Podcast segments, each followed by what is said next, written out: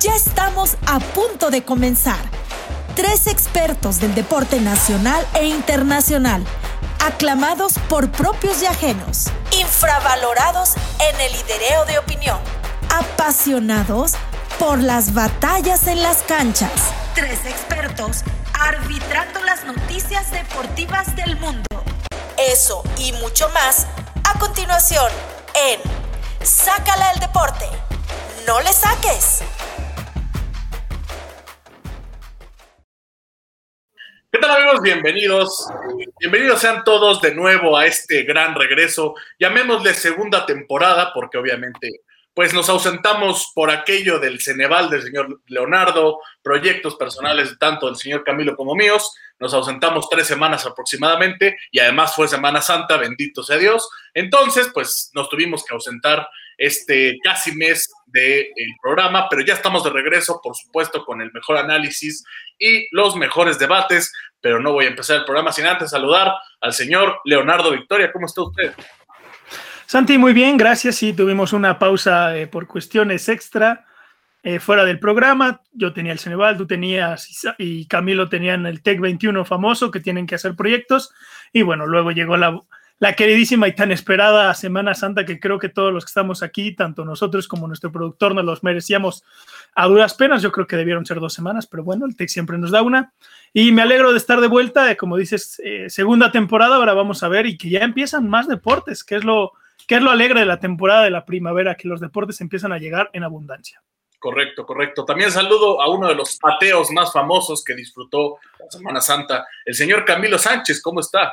Bien, bien. Y pues feliz porque sobre todo digo, ojalá ahora sí ya hablemos de otros deportes, como dice Leo, pero más que nada por el gran partido que tuvimos ayer de Champions, me gustaría que ese fuera el tema principal, porque la verdad es que valió la pena muchísimo. El del Porto, ¿no? Evidentemente hablo del Bayern Múnich contra Paris Saint Germain. Y pues bueno, arranquemos el programa. Correcto, saludamos como siempre al señor Jonathan Murúa, productor desde allá, desde Nogales, eh, Sonora, y vamos a este, empezar, sácala al deporte, si les parece, como bien dice Camilo, con el partido de ayer que estuvo bueno, excelente, magnífico, espectacular, sublime, no defraudó, inclusive superó expectativas y eso que las expectativas estaban altas, como lo es el partido del Bayern Múnich contra el PSG, el Paris Saint-Germain. Señor Leonardo, ¿lo vio usted el partido? Efectivamente vi el partido, este, un partido que, hay que ser honestos, era el partido más entretenido en papeles que nos había dado los cuartos de final, se repetía la final de la Champions y creo que todos esperábamos un gran partido, ¿no? Eh, no decepciona, eh, la nieve a mí me gustó mucho, ¿no? Le dio un, eh, un poquito ahí diferente, una esencia diferente a los, bueno, más que nada nosotros latinoamericanos que no estamos tan acostumbrados a jugar con nieve, sino es que es más del norte de Europa, Estados Unidos, Canadá, pues ver un partido de Champions ya es primavera también en Europa, fue un poco raro, ¿no? Le dio una vista diferente, pero un partido muy agradable. que se, dio, se vio muchísimo al Bayern Múnich como la, como la pérdida de una estrella como lo es Lewandowski le complica tanto un juego a un equipo tan poderoso como lo es el mismo equipo alemán. Yo no creo que haya sido como tal la falta de Lewandowski, ¿eh? o sea, sí afecta, pero no es el, lo principal. Ahora, mencionas bien algo que, que, comentamos Camilo y yo, nos daba frío el ver el partido, ¿eh? o sea, el, ver el partido e, era, digo, obviamente hacía frío también, pero, este, pero era como, como que ayudaba, ¿no? A que te tuvieras que ir a tapar porque, vamos, la nieve era más que evidente en el partido. Ahora, Camilo, ¿tú crees que Lewandowski ha sido uno de los factores por los cuales el Bayern Múnich perdió ayer 3-2? No, la verdad, o sea, bueno, sí hubiera sido una ayuda muy buena. Quizá hubiera sido en caso de que estuviera el, el empate, pero yo creo que principalmente el París supo manejar el partido muchísimo mejor y eso que se enfrentó a un equipo máquina completamente, a un equipo Alemania casi casi, que le comentaba a Santiago, te decía que Alemania y el Bayern Múnich generalmente no contratan jugadores latinos, sí han habido, pero porque no es su estilo. Entonces dije, bueno, ¿cuál es el estilo del Bayern Múnich? ¿Cuál es el estilo de Alemania? Pues es construir poco a poco, ¿no? Y el Paris Saint-Germain supo frenarlo muy bien con una estrategia pues casi casi de primaria, pero muy efectiva, que es cuando el París ataque, literalmente vamos... Que se llama Keylor Navas.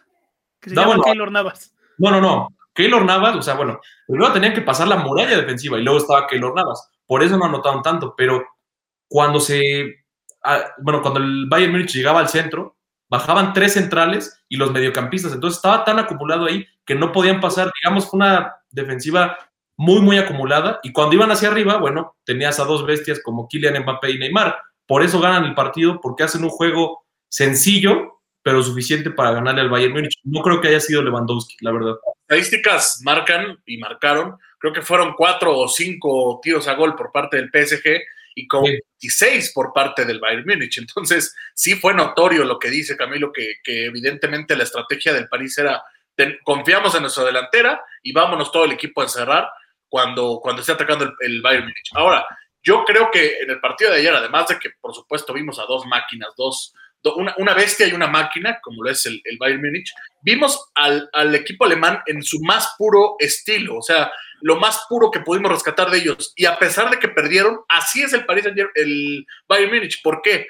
Porque a pesar de tener toda la cantidad de defensas, tener a Keylor Navas, los pases y tiros o cabezazos eran tan exactos, tan precisos, que lograron meterle dos goles a Keylor Navas, ¿no? Porque cualquier otro equipo, el que me pongan, jamás se hubiera podido, eh, eh, digamos, batir esa barrera que, tenía a prácticamente nueve jugadores del París encerrados. Encerrados entre comillas, claro, no es lo mismo encerrarse estilo Miguel Pío Herrera que eh, como lo fue hacer el París Saint-Germain. Es muy distinto ese encierro. O sea, no es un encierro aguantar el resultado, simplemente es, digamos, aguantar el, juego alemán, hacer que la máquina se descomponga.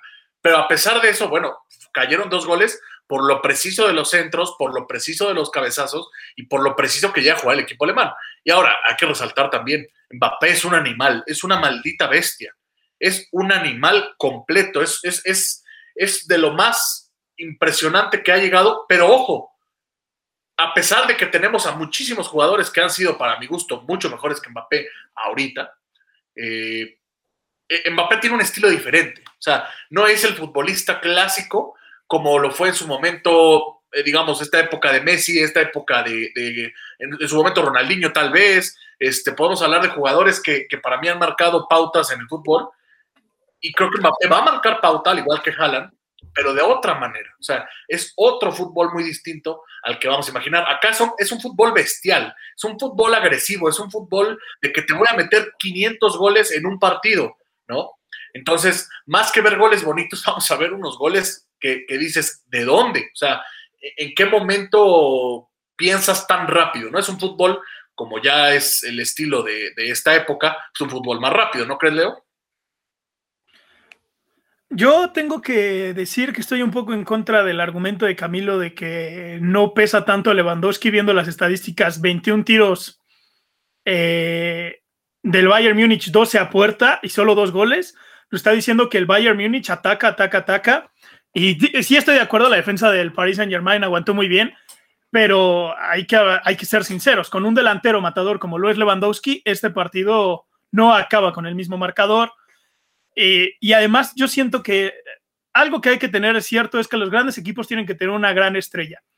Eh, la gran estrella del Bayern Múnich es Lewandowski y cuando tienes un Lewandowski enfrente es muy difícil marcarlo porque es un jugador que te genera, eh, que ataca, y que puedes marcarle dos, pero en el momento que le marcas con dos, tienes a un jugador del Bayern libre y que todos los jugadores del Bayern serían titulares indiscutibles en cualquiera de los demás equipos, ¿no? Son jugadores con una calidad excepcional. Eh, ahora bien, esto creo que Mbappé está hecho para este tipo de juegos, ¿no? Eh, lo hizo contra el Barcelona en, el Camp Nou, metiéndole tres goles, digo, tampoco es el mejor Barcelona, eh, en, el, juego de vuelta contra igual el Barcelona en Francia, también saca un gol, un penal muy bien ejecutado. Y ahora contra el Bayern Múnich, dos goles. el primer gol, eh, un 50-50, es un tiro que no generaba nada, pero un error de Neuer hace que el. Digo, para la calidad que es Neuer, ese tiro debió ser atajado, pero es un acierto de Mbappé, ¿no? Digo, si el tiro hubiera ido a la esquina, Neuer no tiene error, pero como va a tiro a portería, es acierto tanto de, de Mbappé y un poco añador de Neuer. El pase de Neymar para el segundo gol, si no me equivoco, el de Marquinhos. Santi, yo sé que te acordaste del 6-1 cuando le dieron la vuelta el pase de Neymar a Sergio, a Sergio Roberto, casi idéntico. Y el tercer gol es Mbappé en estado puro, ¿no? Es ese gran jugador que nos va a regalar el fútbol. Eh, que bueno, nosotros vivimos de la época Cristiano y Messi, pero creo que Mbappé tampoco, Mbappé y Haaland esta, nueva rivalidad que quieren hacer en el fútbol. No creo que tampoco nos quedemos con las manos vacías, pero siendo el Bayern Múnich, eh, creo que la eliminatoria no está acabada y que vamos a tener otro buen juego eh, de vuelta, esperando que el París no haga lo que hizo contra el Barcelona, encerrándose atrás en el partido, de, en, el partido en Francia. Porque si es así, yo creo que el Bayern le daría la vuelta. Yo lo que creo, digo, coincidimos los tres que Mbappé, efectivamente el segundo gol es estado puro de él, ¿no? O sea, es, su estilo completamente, casi casi un tiro raso pero potente.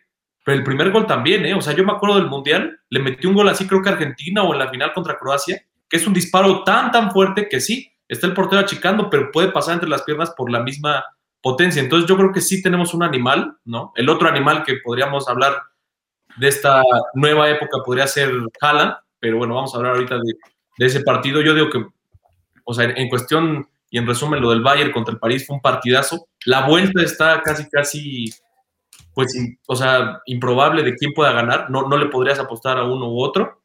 Y la verdad es que dos estilos muy distintos, pero que nos regalaron un partido extraordinario. Lo que pasa es que el gol de Mbappé, es que ustedes mencionan que, fue error de Neuer. Y yo diría que fue error de Mbappé con la suerte. O sea, el disparo que hace, obviamente ya estamos acostumbrados a que Mbappé le pega a 500 por hora. O sea, eso ya lo sabemos. Y eso es un acierto y algo que jugó a su favor. Pero el tiro en sí, yo les podría afirmar que así no lo iba a hacer así no lo tenía pensado hacer. Lo tenía pensado a cualquiera de los costados. Le sale justo a donde está Neuer. Él tiene, él tiene una, costumbre de meterlo, o sea, a pesar de que el portero va a primer poste, él mete el gol ahí, ¿no? Él tiene mucho esa costumbre de meter los goles a primer poste, a pesar de que el portero. Al poste del portero, ¿no? Siempre, siempre intenta hacerlo mucho Mbappé, como en el tercer gol. Digamos, juegas con la psicología. Entonces, eso fue lo que intentó. No le salió, pero iba tan fuerte que Neuer hace precisamente que, no pueda parar algo tan fuerte. Pero yo creo que más que error que Neuer, que decía Leo, o que Mbappé este, lo pensó así, yo creo que Mbappé no la pensó así. Fue un error, digamos, pero ese, esa, esa parte que le ayudó fue la potencia, cosa que Neuer no pudo. Entonces, para mi gusto, ese fue el, gol, digamos, como, como tal. Porque inclusive viendo el partido, al principio parecía que no fue gol. Hasta que ves que pegó en las redes cuando dice, ah, caray, sí fue gol, ¿no? Entonces, esa, primera impresión que a mí me dio al no entrar la bola, al creer que no entró la bola, es la que me dio a entender prácticamente que eso había sido un error de Mbappé, porque cualquier otra cosa hubiera entrado prácticamente raso. Bueno, dice Camilo que mencionabas algo, se me olvidó cuál fue tu segundo comentario. De Haaland. O sea, bueno, que hablemos del siguiente partido también. No, no, no, ya me acordé. Hablas de la, de la, de la eliminatoria que dicen es que no está para nadie. Efectivamente, no está para nadie. Y es más, París pudo haber ganado 3-0 y les aseguro que no está para nadie. ¿eh? O sea, sigue no, no, no. Para nadie. Es, es un partido que de repente puede meter en un tiempo otros seis goles sin problema alguno, ¿no? es que vuelvo a decir, ¿cuánto dependió el París de la buena actuación de Keylor Navas? Ve, y hay, si hay un portero con un poquito menos de calidad, el juego pudo hasta ganarlo el Bayern, darle la vuelta. Sin lugar a dudas, porque los dos goles fueron excepcionales. El segundo gol de Müller, ¿qué, qué jugadores? Müller, qué infravalorado está en el mundo del fútbol este jugador alemán. Creo que de, la, de, esta generación, creo que es el jugador más infravalorado que hemos tenido. Eh, justamente después de hacerse una chilena, sangra y él con esa competitividad ni se da cuenta y quiere seguir. Eh, no sé si se dieron cuenta que estaba sangrando y que él ni siquiera lo sintió. se dio cuenta, él no se dio no, Hasta ni siquiera el árbitro se dio cuenta, hasta minutos después un jugador lo gritó y fue que eso. Eh, Müller, un jugador eh, de partidos grandes, de momentos grandes, lo es este Thomas Müller. Así que creo que vamos a tener un partido entretenido en la vuelta. Que vuelvo a decir, si Keylor Navas no sale en su mejor nivel que nos ha, como el que nos ha acostumbrado tanto con el Barcelona ahorita contra el París. Yo creo que el París sí se puede ir eliminado porque sí, el París es muy efectivo, pero el Bayern llega, llega tantas veces que una tiene que meter. Ahora, yo creo que más bien, más que yo te puedo apostar que Keylor va a, va salir en el mejor nivel como lo ha venido demostrando, porque no ha demostrado lo contrario.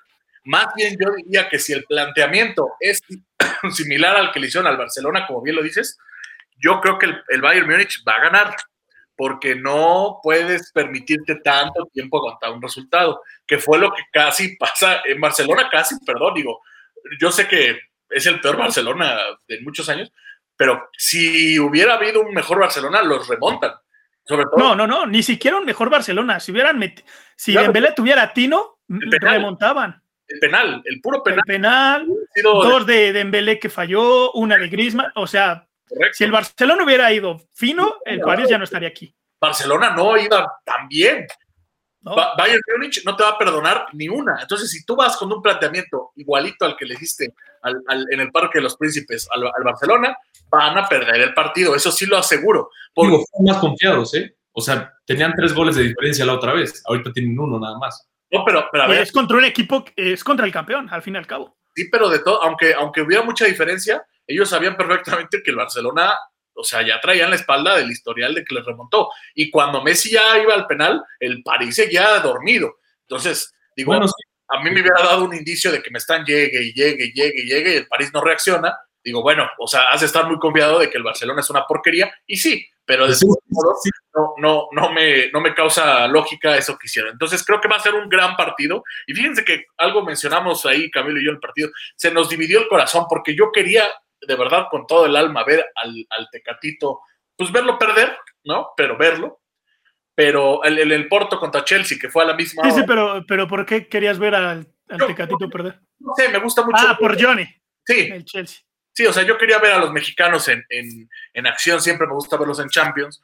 Y realmente le dije a Camilo, lo lamento mucho, pero no me puedo perder un partido de tanto fútbol como lo es el, el Paris Saint Germain contra el Bayern Múnich. Luego hablemos del Porto. El Porto creo que es de los resultados más tristes para los mexicanos, pero más lógicos dentro de la serie. Pero es que no, yo, no, yo no quiero decirlo triste porque hay que ser honestos. El Porto entró aquí porque la Juventus está perdida. Es un, barco que no tiene capitán y me dirán lo que quieran. Barco sin capitán, aunque esté Cristiano Ronaldo, que esté Morata, que esté cuadrado, no, genera nada, ¿no? Es como si yo me hubiera puesto a entrenar a Juventus, no vamos a ganar nada, aunque tenga superestrellas. Pero el Chelsea, que desde que se fue Lampard y llegó Thomas Tuchel, ha estado en un nivel excepcional, casi no pierde, en la defensa es muy sólida, el ataque empieza a funcionar, los refuerzos están funcionando. Digo, Timo Werner no está siendo el goleador que llegó, pero está siendo un jugador que genera mucho fútbol, lo cual está ayudando mucho al Chelsea. No veía por dónde el, el Porto pudiera darle alguna sorpresa, menos que recordemos que los goles del Porto fueron errores de la Juventus, no fueron genialidades. Dos goles del Porto fueron errores de la Juventus y yo, y yo sabía que el Chelsea no se iba a dar ese lujo de tener errores tan infantiles. La tristeza entra, o sea, la tristeza que me da obviamente mitad porque soy mexicano y la otra mitad es porque, como decimos Camilo y yo, el, Tecatito está muy infravalorado. O sea, entonces, entre más eh, avance, digamos, o más se dé a conocer en el mundo, pues mejor es, más, bueno, más probabilidad hay de que los equipos grandes lo contraten. Un ejemplo muy claro, o sea, digo, no puedo decir groserías aquí, pero Vinicius, o sea, ese señor no tiene que estar ahí, tendría que estar de catito en dado caso, o sea, pero porque es brasileño, ya suena cosas distintas, ¿no? Pero bueno. son diferentes posiciones y Vinicius tiene, todavía tiene. El partido que hizo Vinicius del martes que vamos a hablar después, no te lo hace un tecatito en un, en un partido importante, eso estoy seguro, porque son diferentes posiciones. Acabó, gracias Johnny, nos vemos, este, nos vemos al siguiente partido, digo, al siguiente No, no, no. no, no. Estoy de acuerdo que el tecatito está infravalorado, pero, pero no está a un nivel de un grande, está a un nivel de un media tabla, está, si estuviera como en un Wolves como lo fue Raúl Jiménez, seríamos muy felices, pero Raúl Jiménez en el Manchester United, Manchester City o Liverpool no es titular me vengan a decir lo que quieran, en estos ah, tres grandes no es titular. Pero, si. ¿Eh? No sería titular, ¿por qué? Porque hay jugadores con mayor calidad que él en esas plantillas. Y porque también la forma de jugar es muy diferente. También hay que aceptarlo. Guardiola no juega con un 9 eh, puro como lo es este Raúl Jiménez. Así que, ¿de qué quiero a Raúl Jiménez entrenando con Guardiola? Si juega una vez cada dos meses, lo prefiero en Wolves, que juega todos los domingos, tiene un buen nivel y tiene buenos goles. Ahora, regresando al Tecatito, yo creo que si el Tecatito tiene que dar el salto a un equipo como está el, Chucky en el Napoli, eh, Herrera en el Atlético, que bueno, es banca, Guardado en el Betis, que es titular, eh, Edson Álvarez, que va a jugar a las dos con el Ajax contra la Loba, que también es titular. Yo creo que sí tiene que irse un equipo eh, de una liga competitiva, pero tampoco estemos pidiendo que el Tecatito vaya a un Real Madrid o un Barcelona o Manchester United. Decían que el Chelsea se estaba interesando en el Tecatito, y para lo que juega Chelsea, yo creo que entraría muy bien en el funcionamiento. Vamos a ver si se da. hablando de Raúl Jiménez, por ejemplo, digamos que Haaland lo lleguen a comprar al Borussia, podría ser un buen suplente ahí, en mi opinión. O sea, bueno, ya no suplente, sino titular. Recambio. Ajá, bueno, ya estuviera o no Haaland, yo creo que sería un buen equipo también para Raúl Jiménez. Pero hablando del Porto, digo, pues si era lo que todos veníamos, o sea, veíamos venir. En el fútbol de la nada aparecen milagros y lo que sea, pero yo creo que no iba a ser el caso. Y bueno, Marchesín también se equivoca, siento yo un poquito en el primer gol, o sea, es un buen... Y el Tecatito en el segundo. Sí, claro, pero vamos, el resultado se veía venir. Realmente, si ves todos los equipos que quedan de Champions League, el Porto es el único que casi no está ahí. O sea, Dui sale ahí, esa no es tu familia. Pero los demás, bueno, ¿qué partidos? ¿Por qué no hablamos del, del, Real Madrid justamente que estamos hablando de, de Vinicius? De Vinicius. Porque no, Vinicius, tenemos, que, porque no, yo no estoy de acuerdo con Leo, la verdad. No, Vinicius es, no es jugador, no es jugador profesional no va a serlo ni, lo, ni aunque entrene 500 años con el Real Madrid. Es un jugador que debería estar jugando aquí en las Torres o en cualquier lugar de esas. Eh, y, eso que en las Torres sería banca. Es de lo peor que he visto. Me desespera verlo. O sea, su cara no, no la tolero. Ver su cara de imbécil, o sea, porque es la, es la palabra. Es un imbécil jugando. Es un torpe, es torpe, es tal cual. Y, los mismos jugadores y compañeros lo saben. He visto mil y un videos el cual Benzema, este Asensio, todo el mundo se desespera porque Vinicius no hace lo que tiene que hacer. Entonces, hoy en día, si alguien apoya a Vinicius, no hay manera de que, de que entre en la lógica. O sea, no, ni con el doblete, o sea, porque sí, hizo doblete el partido pasado, ¿no?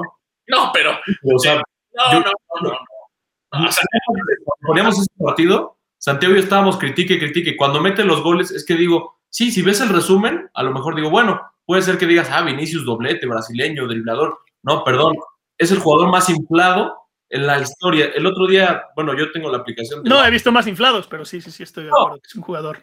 Hay muchísimos inflados.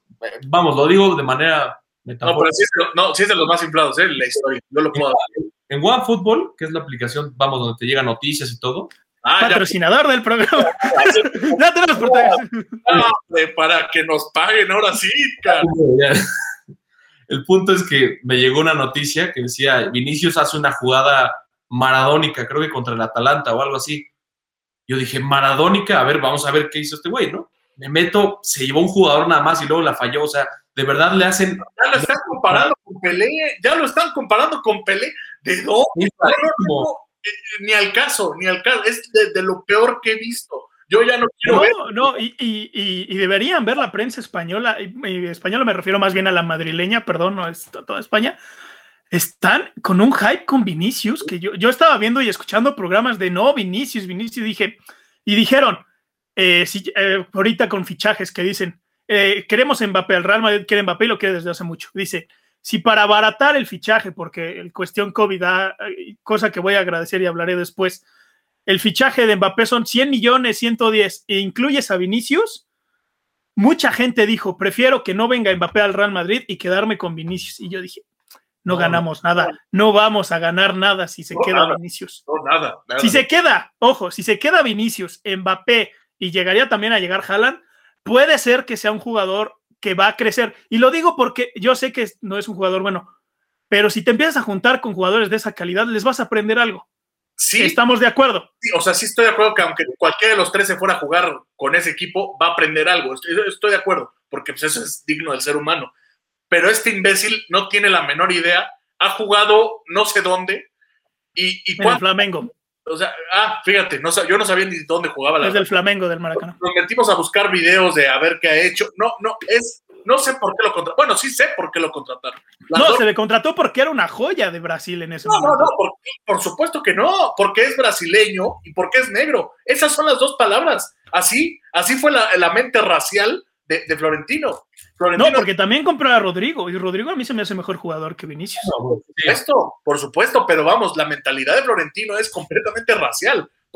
no, no, no, pero es que en, ese, en el momento que Vinicius empieza a explotar en el Flamengo, una, no era un jugador de, goles, o sea, tú ves los goles que mete en el Flamengo y son, llegó y le pegó y rebotes y ya, pero era un jugador que encaraba mucho, que era muy encarador, que era al antiguo brasileño, nos traía esos recuerdos de un como un Neymar, un poco de encarar, encarar, encarar. No, no, no, a lo que me refiero es que era un jugador eh, que disfrutaba el juego, que no es de estos nuevos jugadores que, ay, no encaro, mejor la paso a la lateral y me... No, no, no, Vinicius era, vienes a mí, una, dos, tres, me quito y luego ya eh, más adelante fallaba. Eso era lo que era Vinicius. Eso sí.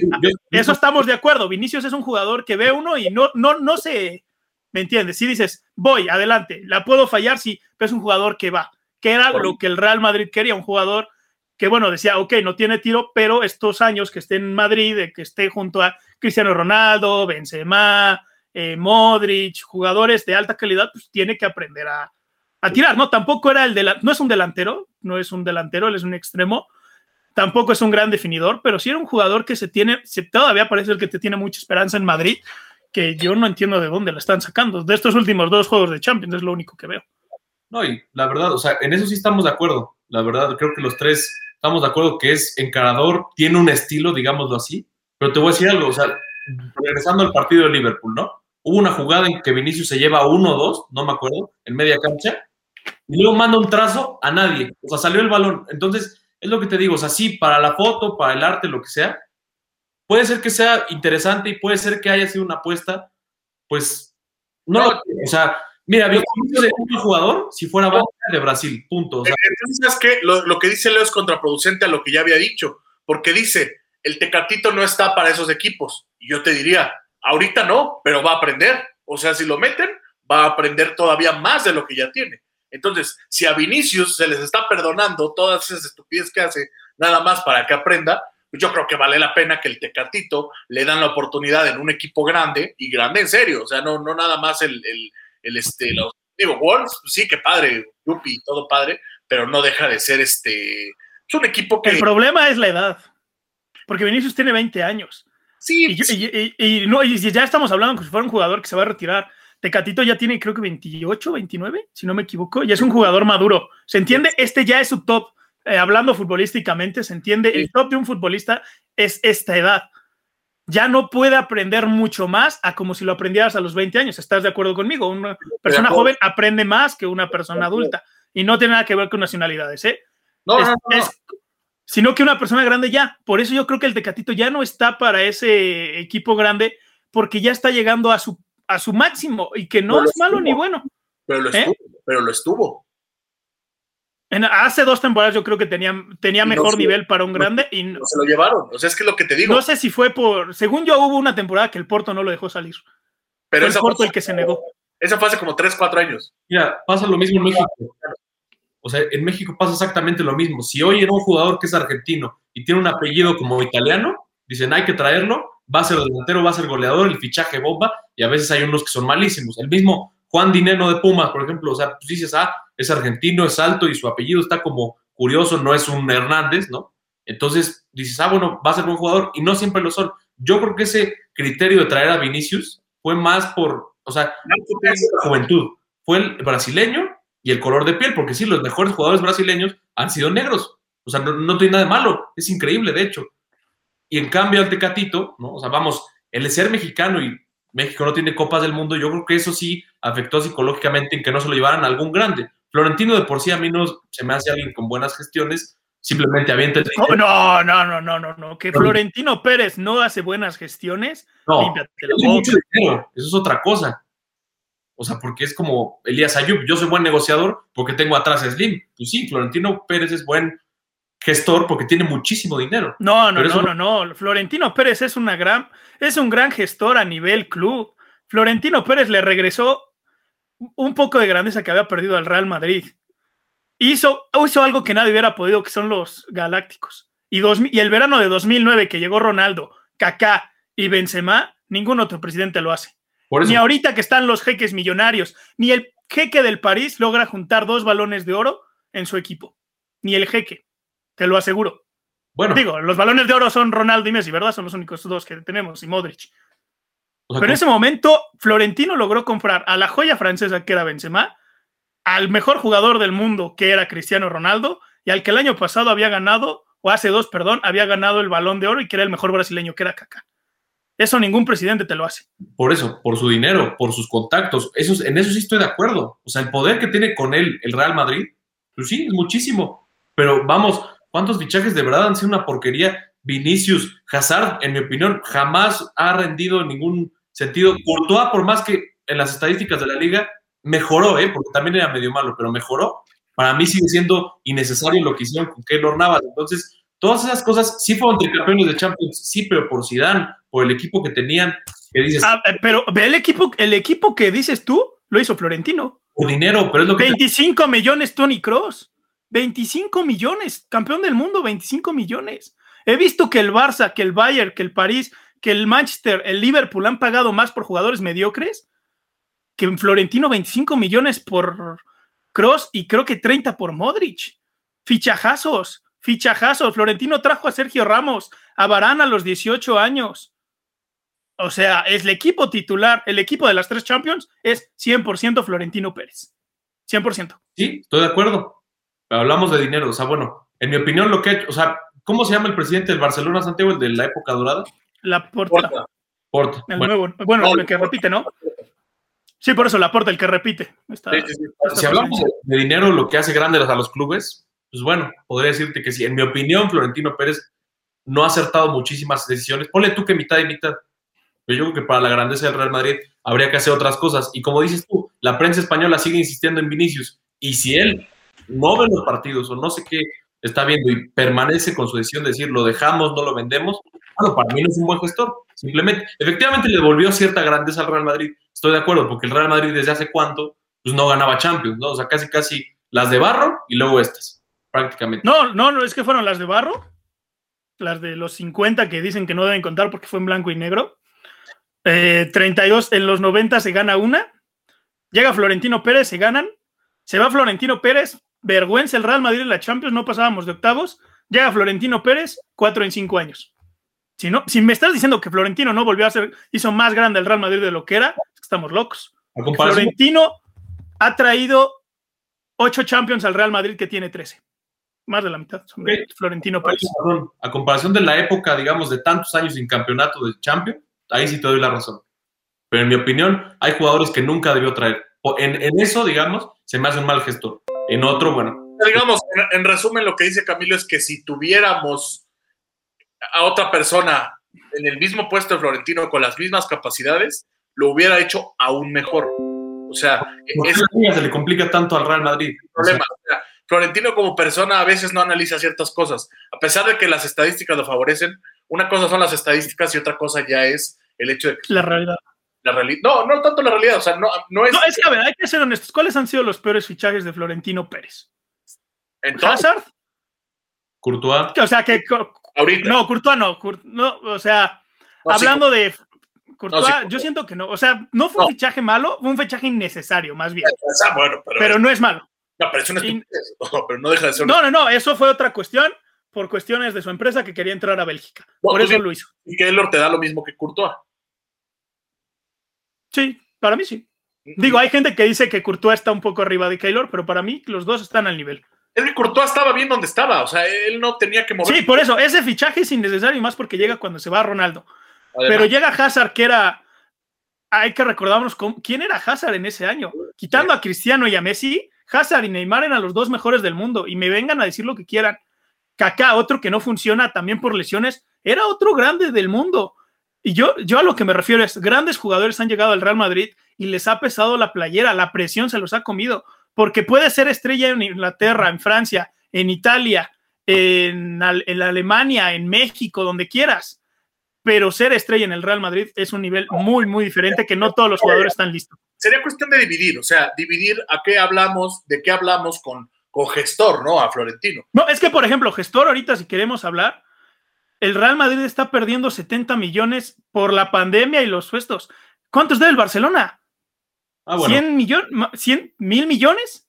Entonces, me estás diciendo que el presidente que del Real Madrid, que es uno de los clubes más grandes, solo está perdiendo 70 y tu máximo rival, está perdiendo 10 veces más, hay que ver qué presidente. Nos vamos al París, está perdiendo casi 500 millones. El Bayern, bueno, el Bayern nunca fue un equipo muy, pero a nivel gestor de los equipos grandes de Europa, el Real Madrid se encuentra mal, pero podría estar mucho peor, podría estar casi en la quiebra como está el Barcelona. No, no, Así que para mí, Florentino Pérez es un gran gestor a nivel económico, que eh, supo mantener, no, no, no, porque supo mantener, Cristiano le dijo, me quiero quedar en el Real Madrid, pero ya no me pagues X, págame 30, que en el Barcelona es muy normal.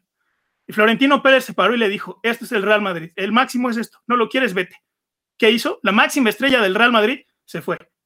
Florentino prefirió al Real Madrid que a Cristiano Ronaldo. Algo que cualquier presidente de otro equipo hubiera preferido a Ronaldo. y ahorita el Real Madrid tendría problemas económicos. No, pero mira cómo le fue también. O sea, digo, sí, la negociación, ponle tú que poniéndolo en ese panorama, estoy de acuerdo con Florentino, pero también no es como de dejen ir a Cristiano, nosotros aquí la armamos bien y pues a la mera hora, pues ya no, ¿verdad? O sea, pierdes contra el Ajax en octavos de final.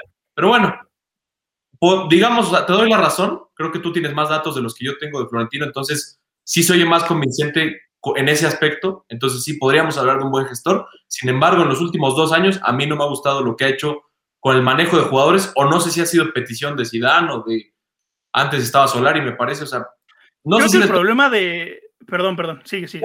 o sea, no sé si es el técnico el que pide esos jugadores o es la decisión de Florentino, pero bueno, ¿qué vas a decir? Que también es muy famoso que Florentino compra muchos jugadores porque tiene interés de que sus empresas, porque Florentino es eh, una persona de negocios, tiene una empresa de constructora, entra a ese país. Por ejemplo, cuando llegó el Chicharito a México, Florentino estaba negociando un contrato en México. Cuando James llega al Real Madrid, Florentino estaba eh, firmando un contrato en Colombia. Eso es muy, eso lo hace mucho Florentino, que dice, ok, necesito ganarme al país, me traigo algún jugador que haya, le pongo medio estrella de, ah, sí, llegas al Real Madrid, el sueño, ya sabes, ¿no? Muchos dicen es el sueño jugar en el Real Madrid, firmo mi contrato y ya si el jugador rinde como lo fue un año James, pues bien, si no, pues como el Chicharito, ¿no? Que vino a préstamo, hizo su contrato en México y luego regrésate a United a hacer lo que quieras. Eso sí lo ha hecho mucho Florentino, que ha habido fichajes que sí, que te, te preguntan, ¿no? Como este jugador, ¿de dónde salió y por qué está llegando al Real Madrid? Eso estoy de acuerdo. Eh, y de los últimos fichajes, el único que se trajo caro fue Jovic y Mendy, los dos pedidos por Zidane, uno es titular, que es el lateral, y el otro se encuentra seguido en Alemania porque Zidane nunca lo quiso. Lo pidió y al final nunca lo quiso, que también es como. Ahí es error de Zidane, no de Florentino, a mi parecer. Bueno, incluso a lo mejor no, no sabemos que a lo mejor quiere entrar en Brasil y por eso trajo a Vinicius. Estoy de acuerdo, porque trajo a dos estrellas, dos jóvenes promesas que tenía Brasil, llegó, pagó una millonada y se los trajo. Estoy de acuerdo con Camilo. No sé si hay algún gente atrás que quieras Florentino Pérez. Así ya cambia, ya cambia el panorama de sus negocios, lo cual, digo, de todos modos está usando el Real Madrid para sus negocios. No sé. Sí, eso está mal, claro, no estoy justificándolo, eso está pésimo. Sí, porque puedes traerte una estrella, pero que te sirva, ¿no? Digo, no, tienes que nomás traer a con que sea brasileño y ya basta. No, y en Brasil deben haber muchísimos, o sea, también, vamos, si era la joya, digamos, de toda la liga, pues qué liga tan mala, pero bueno. Mm no sé, yo creo que Leo parece que es este muy cercano a Florentino, entonces ya se sabe los, los datos muy. La verdad, hay datos que no sé ni de dónde los sacaste, pero se ven muy convincentes. No, es que eh, Florentino Pérez, a nivel gestor, se me hace uno de los mejores, se me hace para mí el mejor presidente que ha tenido el Real Madrid, en lugar de Santiago Bernabéu, que es el nombre del estadio. Y yo creo que cuando Florentino Pérez eh, pase a mejor vida, el estadio tiene que llevar su nombre, porque si el Real Madrid era grande, Florentino lo hizo todavía más grande. Y eso que Florentino estuvo en la época del mejor jugador de la historia del mundo, que es Lionel Messi. E hizo al Real Madrid ganar en esa época. Muchos presidentes no lo lograrían. ¿El mejor jugador de qué? No, y inclusive le, hacía competencia a Ronaldinho, que es el mejor jugador de la historia. Pues sí. Eh, Messi, pero sí. Bueno, yo, yo. Bueno, si hubiera sido. Pregunta rápida, si dijéramos el mejor jugador del mundo solo por una temporada, no tus 15 años, tus 10 años de carrera, no, no, no. Tu mejor temporada, para ti, ¿quién sería el mejor futbolista del mundo? No, no te entendí. Si, contara solo la mejor temporada del jugador, para ti, ¿quién sería el mejor jugador del mundo? No, sí, sigo sin entender tu pregunta. Yo sí entendí, creo, a ver. A ver. Digamos, podría contar, por ejemplo, Maradona en el 86, dices tú más o menos. Ajá, exactamente, ¿no? O sea, Maradona en el 86, eh, Pelé del 60 y tantos, eh, Messi de 2012, o Ronaldinho 2006, Zidane 2002. O sea, su mejor año del futbolista, si solo contáramos como el mejor año del futbolista, para ti, ¿quién sería el mejor? O sea, es que, a ver, Messi en 2014 tuvo un año fenomenal, ¿estamos de acuerdo? Entre 2014 y 2015 esa temporada fue... Fenomenal. sí, sí. Pero, o sea, tú nada más hablas de resultados. No, de futbolista, o sea, no, porque de resultados sería muy difícil. Sí, no, claro, pero híjole. No, es que me sigo quedando con Ronaldinho. Cuando yo también, yo también con Ronaldinho, ¿eh? O sea, sí, Ronaldinho para mí es top de en todo, en todo. O sea, olvidemos, es más, pongamos a Messi dos copas del mundo, así, de verdad, sin problema. Pongamos así en su vitral. Felicidades, ganaste dos copas del mundo. Para mí, Ronaldinho sigue siendo mucho, muy superior a Lionel Messi. de acuerdo. Yo como si, bueno, yo sí tengo respuesta, tal vez. Eh, descarto a Pelé porque no, o sea, en clubes, vamos, estuvo todo el tiempo casi casi en Brasil y creo que sí, puede ser una buena liga, pero no se compara con otros jugadores, pues que son magnánimos o no sé cómo se diga esa palabra. Podría hablarte de, como dices tú, Ronaldinho, ¿en qué será? Cuando fue campeón de Champions con Rafa Márquez, 2005 fue por ahí. 2006 que gana el Balón de Oro. 2006. ¿Podría hablarte de ese Ronaldinho o de Cristiano Ronaldo en 2017? En la Champions que el Real Madrid destrozó literalmente a cualquier equipo gigante que se le enfrentó. Sí, es que por eso te digo. Fue, la temporada de la playera morada, ¿verdad? La 2017. Sí, sí, sí, sí que era ese Ronaldo que era playera morada, es, se acabó el partido. Ahí sí era un animal, era una bestia, era, para rezarle. Sí, sí, sí. Sí, era, empezaba el partido, le veías la cara y ya, ya, o sea, ganó el Real Madrid, lo que sigue. Ahorita Me pongo a ver el otro. Sí, sí, tenía, tenía, sus lucecitas de peluquería como raras, que se había hecho otra vez. Para mí ese Cristiano también es de lo mejor de la historia y Ronaldinho de 2006 entonces. O sea, a, mí, para mí, el top, top de tops, del, no va a haber uno igual, es Ronaldinho, punto. O sea, no creo que haya nadie que lo supere. Ahora sí no veo maneras. A pesar de que Messi llega a romper y Cristiano también todos los récords, estadísticas, y Mbappé y Haaland va para allá, y este, lo que me digan no va a existir. A mi gusto un jugador similar que le llegue si acaso a un tobillo de, Ronaldinho. Era un jugador fenomenal, fenomenal, porque además de ser un futbolista completo, le daba chances para empedarse. O sea, era, era, era, impresionante. O sea, era el, el estereotipo del futbolista brasileño. Claro, o sea, yo me voy de fiesta un sábado y al día siguiente lo que quiero es una birria. No quiero jugar contra el Real Madrid, ¿no? Y este cuate podía llegar, pero en su todo, y jugar a tope, ¿no? Era, era un jugador impresionante. Pero bueno, vámonos al siguiente partido de Champions si les parece bien, porque si no, este debate va a ser, sería muy largo de, entre quién es el mejor jugador. No, pero antes, terminé, antes de terminar el partido del Real Madrid-Liverpool, hay que ser honestos, las ah, defensas de ambos equipos, eh, Real Madrid perdió tres defensas con Barán por COVID, Ramos por lesión y Carvajal por lesión. El Liverpool tenía sus dos centrales bajas pero el lateral derecho que hizo trizas al Barcelona en sus tiros de esquina, tú lo recordarás, Santi, parecía Alan Mozo, ¿eh? muy mal el, ah, Liverpool. Ah, sí, no pongo uno del Toluca porque no me conviene, ¿no? Dice. No, porque no me lo sé. porque no ganó nada con los Olímpicos.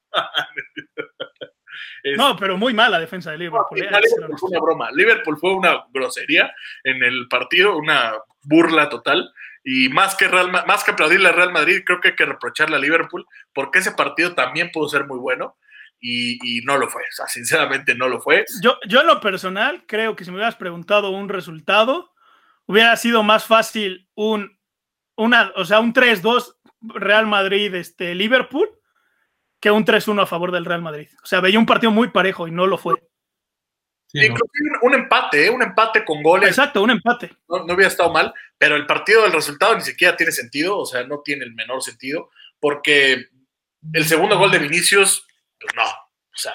No, Wijnaldum está caminando, está parado. Wijnaldum parado. Queda corto, o sea, se le quedó viendo la bola y como que su cerebro le dijo, oye, está a punto de entrar a la bola. Sí, es cierto, entonces se aventó. O sea, una burla, ¿no? Y Vinicius, insisto, lo celebra como si fuera el mejor gol de su vida, pero bueno, eso ya es otra cosa. Eh, y luego Courtois, otra broma, ¿no? Porque, o sea, no puede parar lo que para, lo que le metes a la y digo, mm, o sea, una, cosa terrible a mi gusto. No fue un partido que, cumplió, digamos, las expectativas que, todos querían. Y. sabemos que ahí no está el campeón, la verdad. Ahí no está el campeón. ¿En el, en el Liverpool Real Madrid? Sí, no.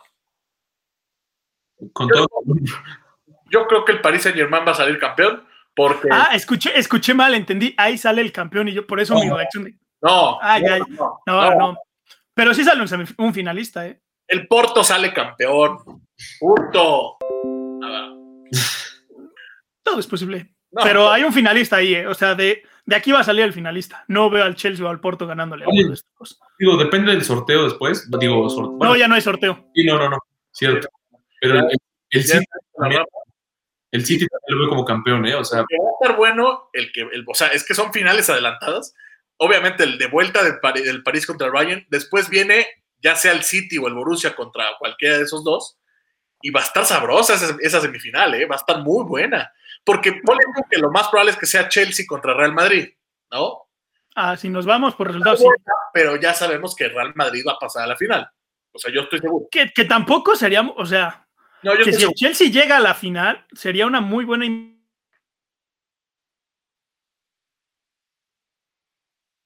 Se trabó, ¿verdad? Sí, se trabó. Pero no sé si se los trabó a nosotros. Creo que fuiste. No, fui yo. Ah, sí, ya estás aquí.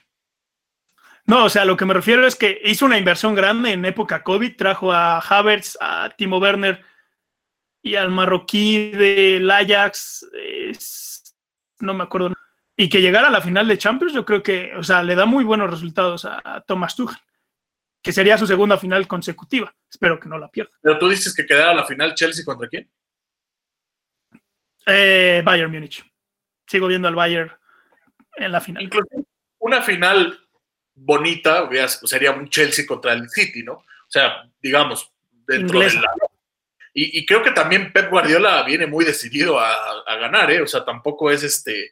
O sea, el equipo Paris Saint-Germain viene decidido a ganar porque ya están hartos de que a pesar de las inversiones, que es justo lo que dice Leo, que así hace Florentino y que no hacen los jeques del París, que es a pesar de todas las inversiones, pues no han ganado ni una Champions, ¿no?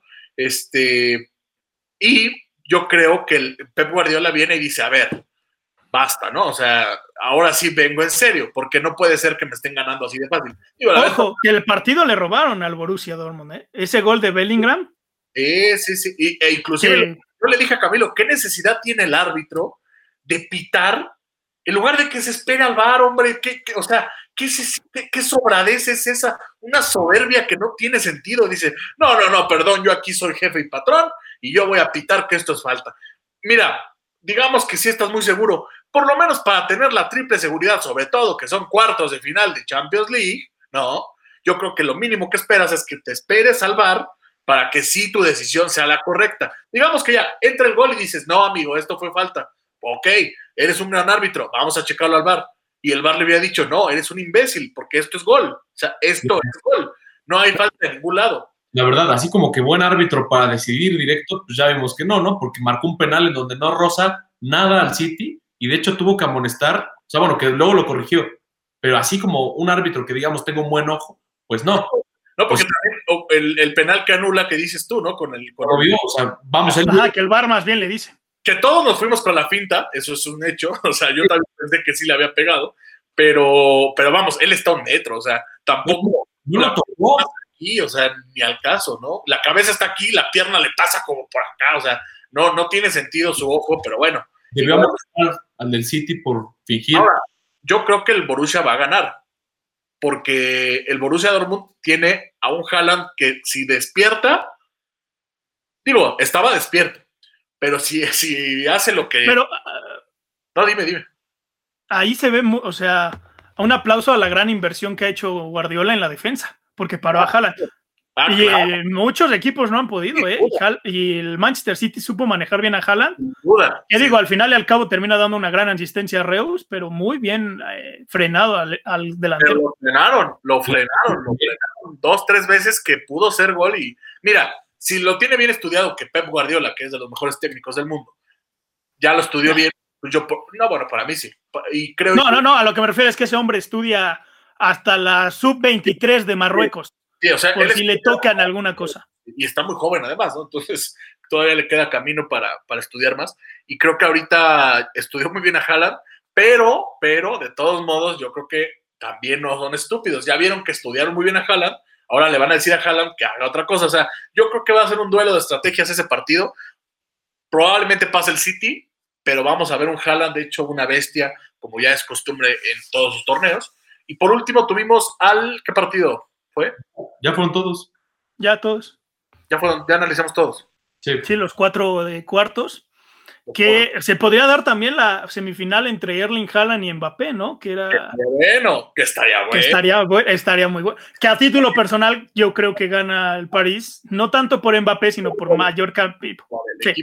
Claro, no, es lo que dicen. Si algo que le. Bueno, Haaland ya se está viendo un poquito sobrado de que dicen, este, es que este equipo no es para mí nada. O sea, sí. No, el, problema de Haaland es su agente, yo creo. Mino Rayola es un agente muy difícil.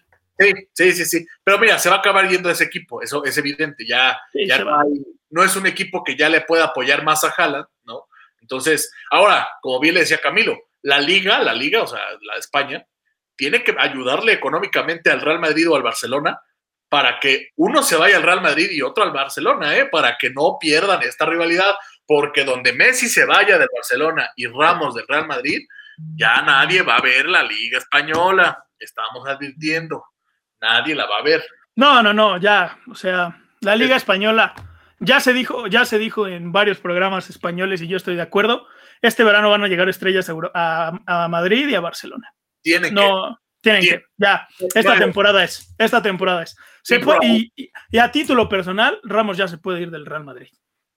Ah, híjole, yo no estoy seguro. Yo ya, yo ya creo que, digo, está diciendo que él quiere cariño del Real Madrid. Eh, parece ser que ningún equipo europeo le está ofreciendo el dinero que, eh, que él quiere, porque ya es un jugador. Bueno, se puede ir a París. No, pero sí le está ofreciendo. Pero yo, bueno, eso dicen, pero no ha habido, o sea. Ah, bueno, yo, yo lo que digo es, Ram, o sea, no, se ha visto mal el, Real Madrid, tampoco se ha enfrentado a un equipo que le haya dificultado en la defensa, pero yo creo que el Real Madrid, si trae a Álava y a Mbappé y perdemos a Sergio Ramos, no me voy a ir triste ni llorar de que perdí al gran capitán, ¿eh? y eso que nos dio la décima, que estuvo en esos momentos, pero a Ramos se le dijo, oye, hay problemas económicos, queremos hacer un equipo competitivo, pues este es el mejor contrato que te puedo ofrecer hoy en día.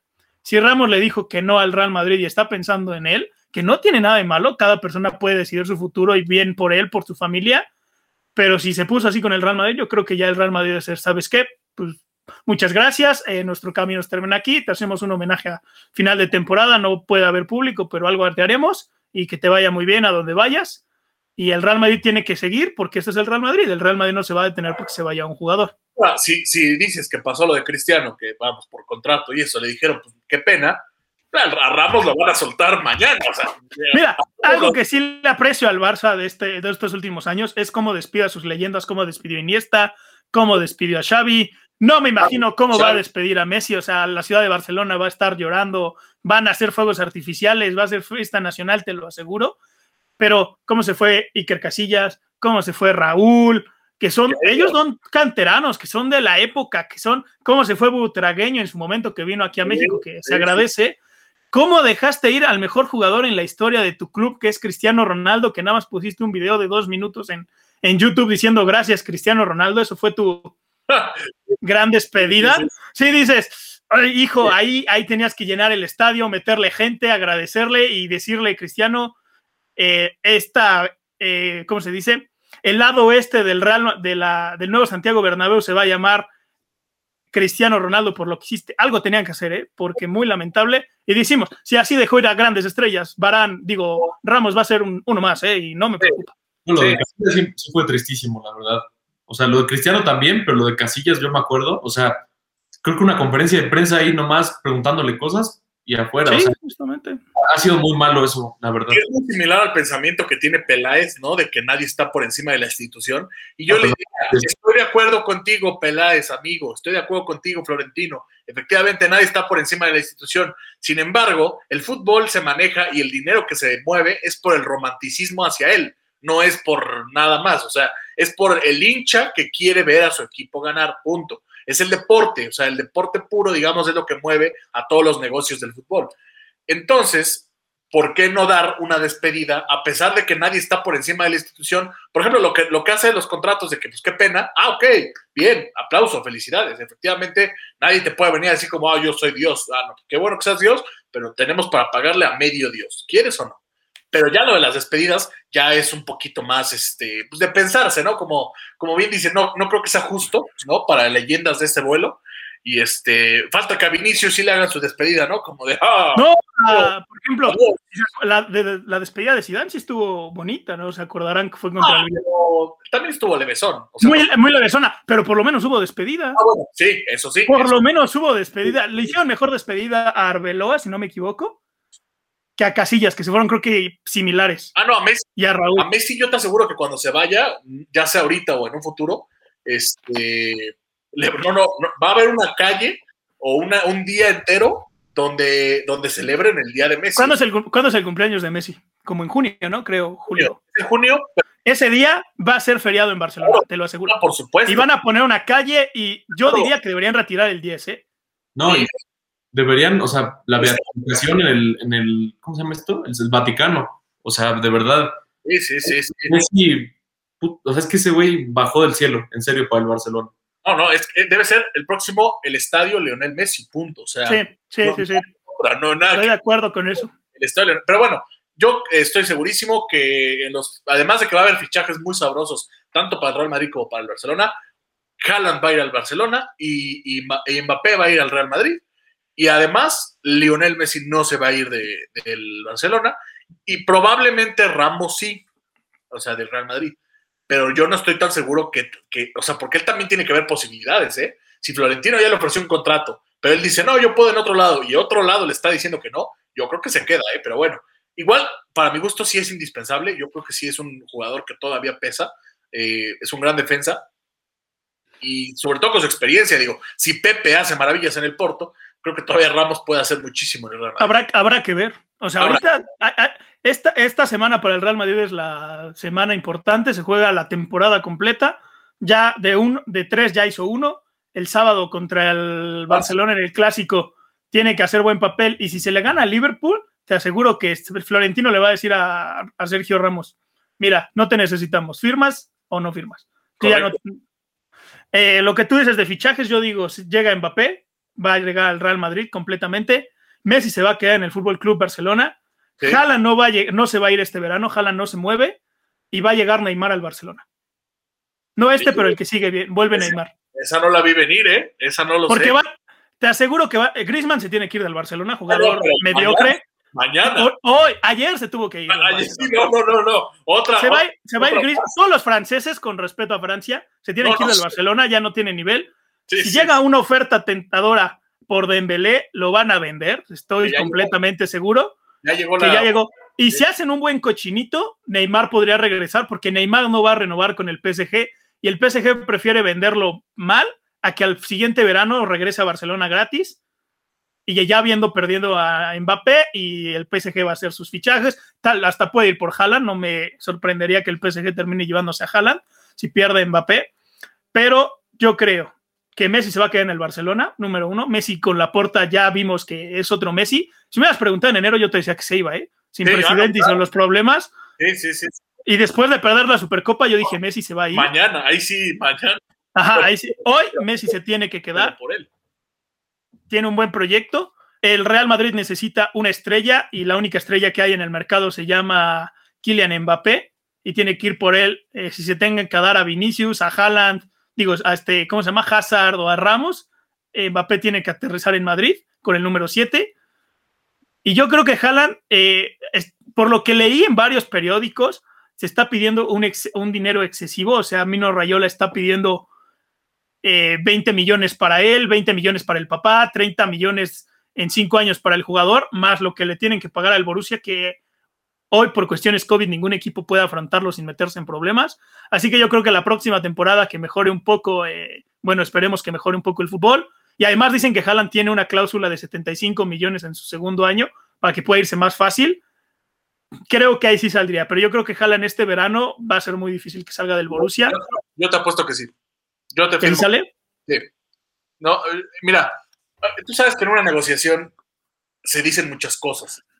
Entonces, cuando ves que tu jugador, que más creo que su representante es de, de Haaland, de su papá, es este, pues es más fácil, ¿no? Llegar y decir, no, mi hijo vale lo que vale Jesucristo, ¿no? Y ahorita que fue Semana Santa, le debieron poner su cruz. Pero bueno, eso siempre ha sido en una, en una negociación, porque finalmente pues buscas ganar, ¿no? O sea, buscas que, que, que de por sí vale mucho, ahora que valga más, por si te tumban tantito, pues te quedas todavía por encima del valor original.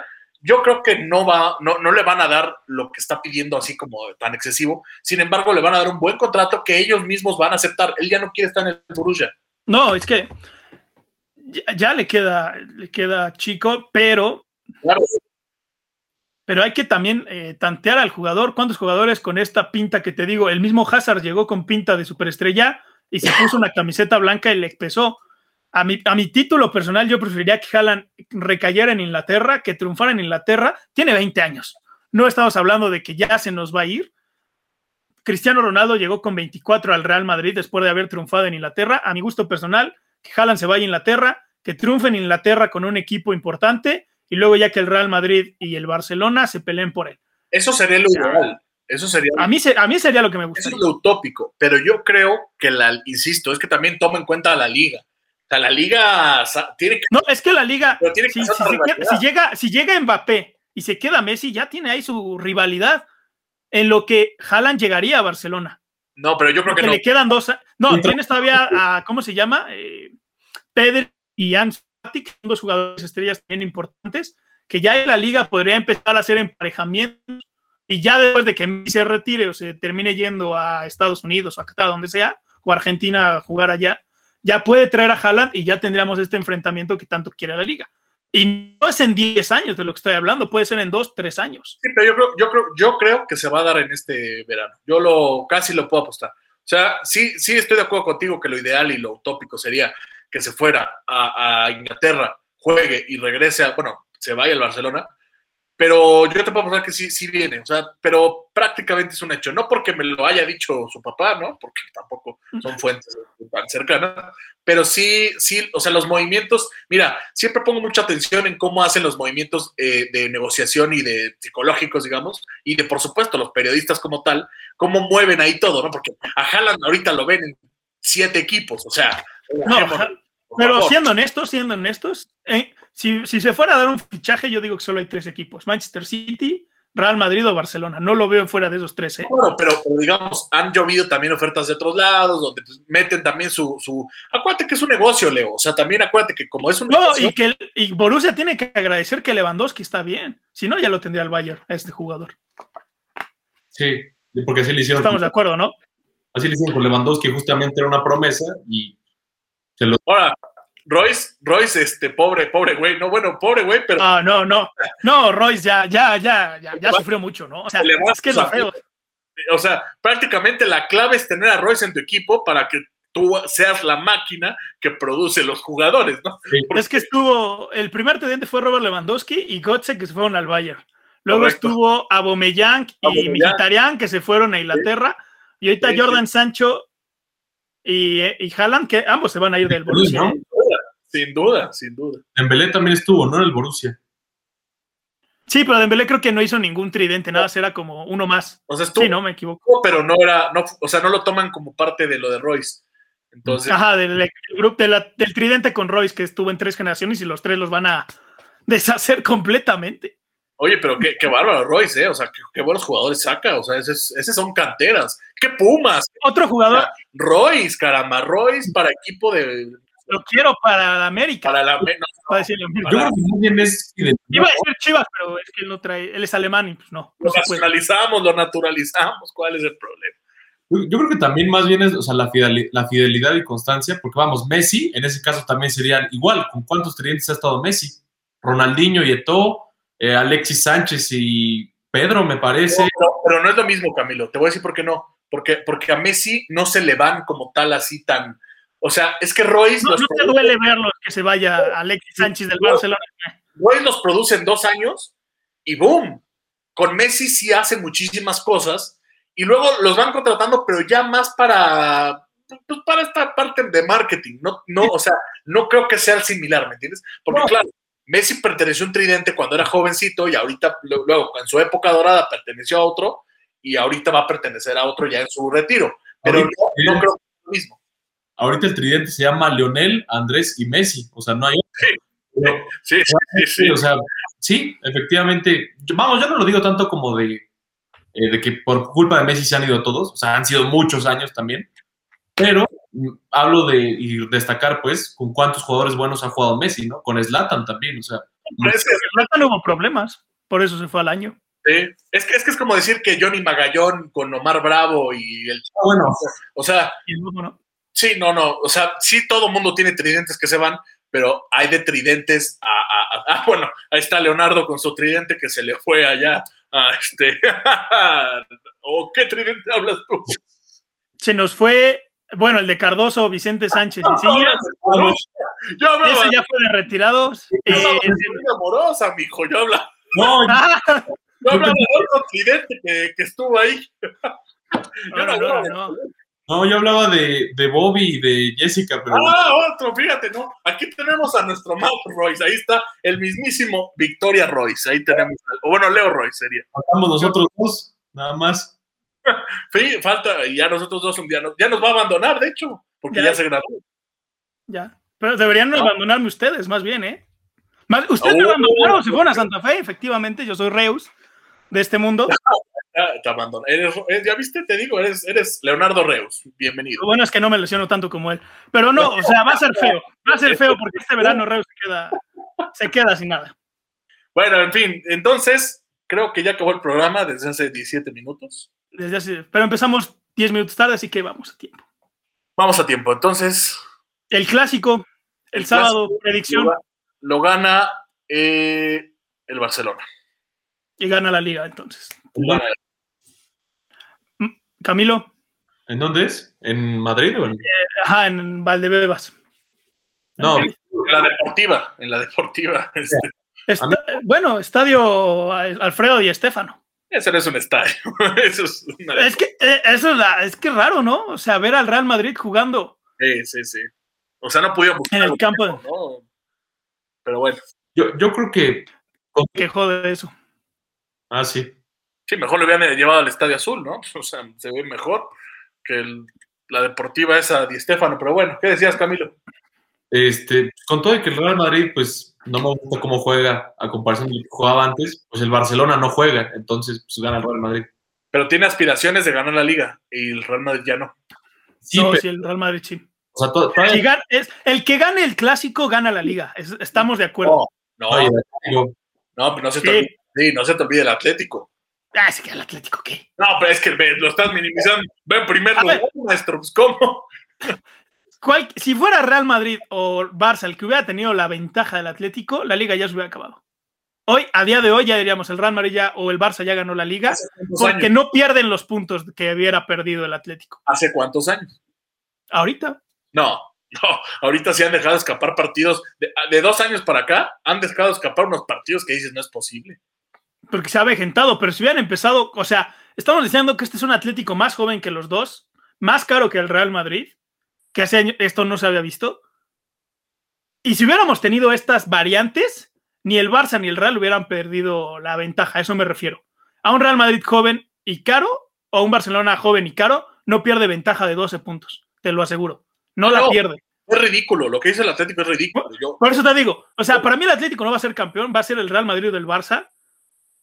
Aunque tuvieron, empezaron las temporadas, o sea, es a lo que me refiero del pésimo nivel de la Liga Española. El Liverpool va mal y no va a entrar a Champions. El Real Madrid va mal y puede ganar la Liga. El París no va en primer lugar, va en segundo.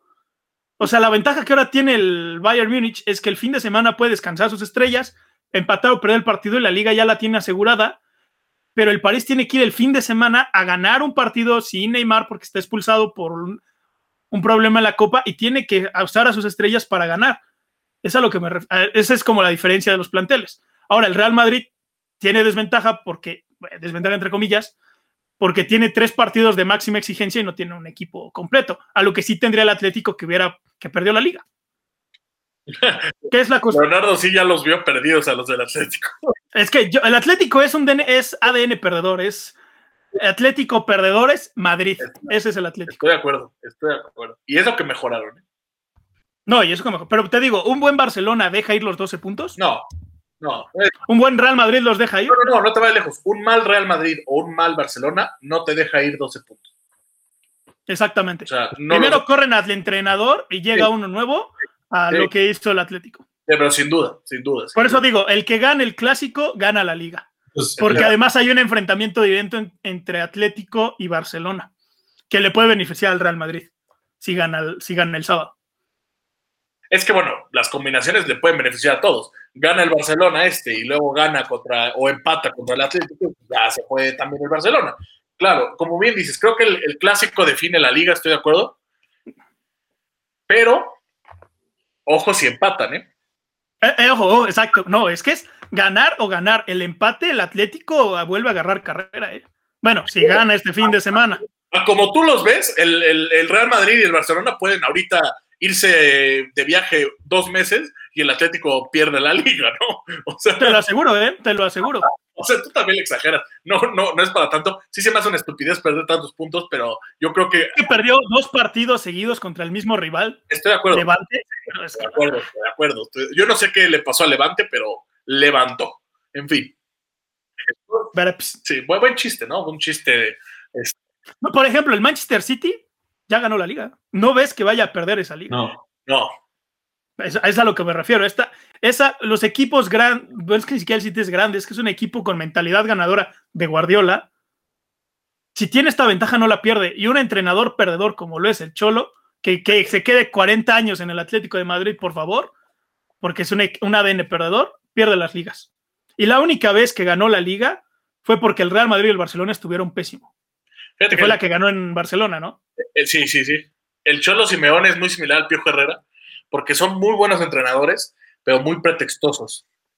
Muy buenos para, pues, para perder, si quieres decirlo tú.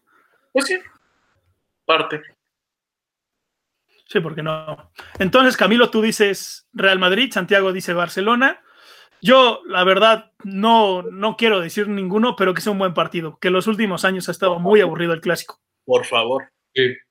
Y los ha ganado el Real Madrid, y lo estoy diciendo, han estado sumamente aburridos. No me importa si gana el Barça, no me importa si gana el Real Madrid, porque sea un partido que al final diga, esto es el clásico. El primero que se fue Cristiano, me acuerdo, fue tristísimo. O sea, el primer clásico sin Cristiano Ronaldo después de tanto tiempo, malísimo. No, y un dato es que el último partido que vio el Santiago Bernabéu con público fue el clásico que se ganó con gol de Vinicius y Mariano. Así de triste ha estado el clásico. Imagínate. Digo, si queremos dar datos. Bueno, pero tanto como el Real Madrid ha dominado, este. Pues los últimos dos son del Real Madrid, ¿no? No, es lo que estoy viendo y no, no. Sí, ¿no? El 3-1 en el Barcelona y el de la temporada pasada 2-0. Los últimos dos son, según yo, del Real Madrid.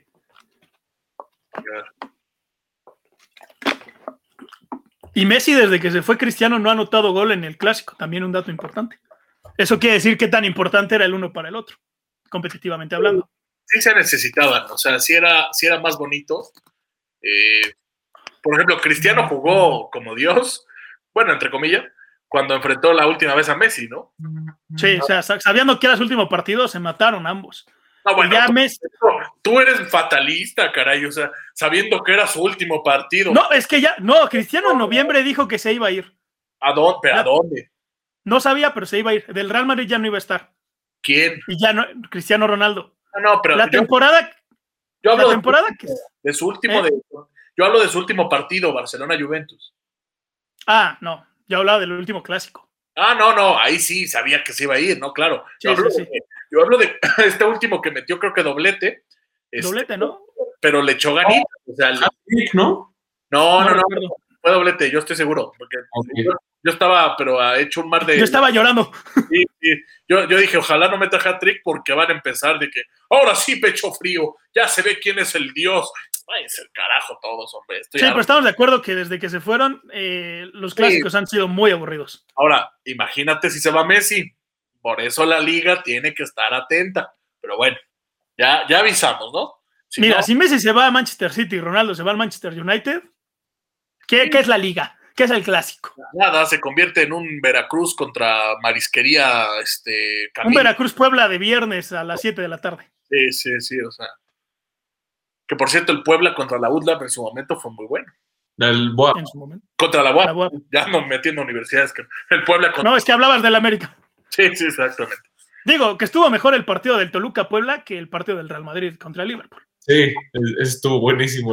Estoy de acuerdo, pero fue gracias a nuestro a nuestra cantera que no para ni un. Qué estafa nos hicieron con, ese jugador. ¿eh? Pero en fin. A ver si el siguiente programa, señores, hablamos por favor de la Liga MX, porque también la merita. O sea, también es un, es un, tema interesante. Que se juegan tres dos partidos importantes, ¿no? Correcto. ¿O no? ¿Quién es? Es Chivas contra Tigres. No, Chivas Cruz Azul, ¿no? Ah, Chivas Cruz Azul y América contra quién? A ver. Que tiene un partido importante. A ver, nuestro patrocinador OneFootball nos dirá ahorita, gracias Camilo por el patrocinio. Tigres América, Tigres América y Cruz Azul Chivas. Correcto.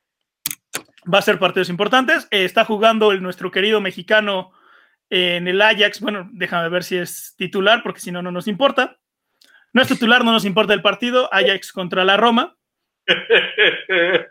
¿O les importa el partido si no está el mexicano? El otro, día, el otro día que jugaba el Napoli, cuando sacaron al Chucky, le dije a Santiago, ya apaga la tele, ya no nos importa. Estamos de acuerdo. Yo quería, yo quería ver a Chucky contra, contra Cristiano y llega Gatuso y dice, no, ¿por qué? Vamos a sacarlo al 60, ¿no? A que se vaya la... Entonces, como no está jugando nuestro querido mexicano, no nos importa. Correcto, correcto. Pero esperemos que pase el Ajax para que un mexicano esté en semifinales de la Europa League. Eso es correcto también. Todos nos despedimos del programa, Santi. Un placer, Leo.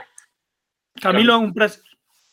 Pues igual, un placer. Ya, por favor, ya hay que hablar de otros deportes porque sí, siempre nos vamos con la Champions. La próxima semana hablaremos de la Fórmula 1 y del buen, de la buena temporada que, parece ser para Red Bull contra Mercedes. Sácale a la Champions, ya va a ser, ¿no? Sácale a la Champions y más. No, y deja que ya empezó el béisbol, ya empezó, ya se viene el final de la NBA, bueno, las, últimas jornadas, ya viene la temporada de la Fórmula 1, hay mucho movimiento en el fútbol americano, vienen los Olímpicos, hay eliminaciones, así que ya Camilo, ya se viene, como dije al inicio, primavera, pero dale chance. Y también ya va a acabar el fútbol, porque parece ser que a Camilo solo le importa el tenis, donde todavía no. ¿Cuándo es el siguiente Grand Slam? En junio, ¿no? No, es que es en mayo el Roland Garros, pero se está ah, viendo. Mayo, perdón si se, si, si se hace o no.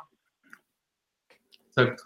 Por el COVID, porque sí está muy fuerte. Claro, claramente era por el COVID, no, no por el nivel del Si te me quedas viendo y digo, pues No, es que el pasado fue el de Sydney, ¿no? El, el, Australia Open que sí se llevó. Ah, es correcto, el Australian Open sí se llevó. Pero Australia tiene un buen manejo de COVID, gracias, este país latinoamericanos. Bendito sea Dios. Así, que vamos a ver qué pasa con el Roland Garros que está en mayo, que yo creo que sí lo pueden llevar a cabo, si controlan bien París, porque París en las últimas dos semanas estuvo en cuarentena obligatoria. hay fechas, o sea, ya está la fecha, pero, pero no saben si lo pueden cancelar a la mera hora por aquello de que la sepa, etcétera, etcétera, ¿no? La sepa Dios, ¿no? Porque no sé si se va No, ya hay 45 cepas, a lo que lo estoy leyendo. Sí, no, o sea, ya hay más cepas que programas de Sácala al Deporte. En fin, nos vamos a comer. Comer.